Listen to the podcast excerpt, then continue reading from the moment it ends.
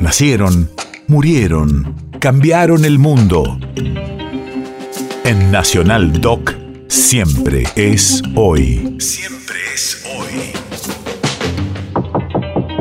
14 de abril, 1922. Hace 100 años nacía en Buenos Aires la directora de cine y guionista María Luisa Bemberg.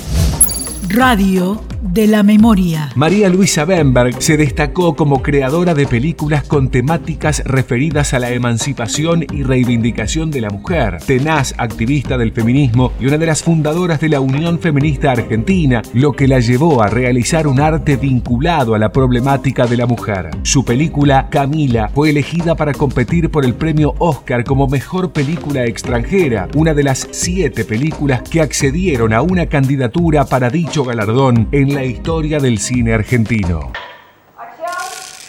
Yo tenía mis marionetas, ilustraba cuentos, se hacía los cuadraditos así, abajo los diálogos, eh, sin darme cuenta que eran mis primeros storyboards. Desde chica me ha interesado el mundo del espectáculo, de la fantasía.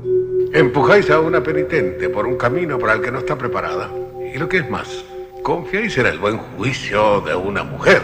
Ah, al fin lo ha dicho el señor arzobispo. Si no fuera mujer, nada importaría. Ni siquiera mis atrevimientos teológicos. Dios no creó a la mujer para filosofar.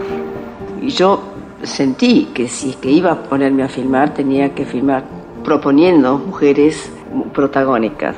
¿Qué te pasa? ¿Dónde vas? No sé, pero te has vuelto loca. Puede ser, me voy. ¿Vas a abandonar a tus hijos? Sí. Vos, una madre. Hay que tener hijos para saber que no nos bastan. ¿Para qué te casaste entonces? Para ser como vos. Claro, ahora soy yo la que tengo la culpa. No, la culpa es mía, mamá.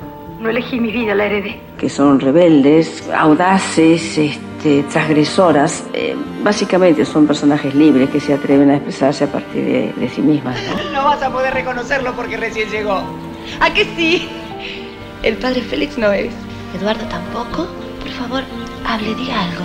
Que lo cumplas muy felices, Camila. Ya sé quién es. Es el padre de provincia. Toda mujer que quiera proyectarse en la acción debe matar el dragón de la inseguridad que lleva dentro de sí misma. Yo tardé, y eso que yo tenía la posibilidad, porque soy una mujer privilegiada, y yo tardé 50 años en atreverme a creer en mí misma, a creer en mis propias voces.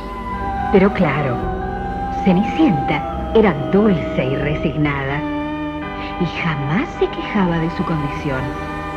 Cuando Cenicienta entró al palacio, todos quedaron maravillados.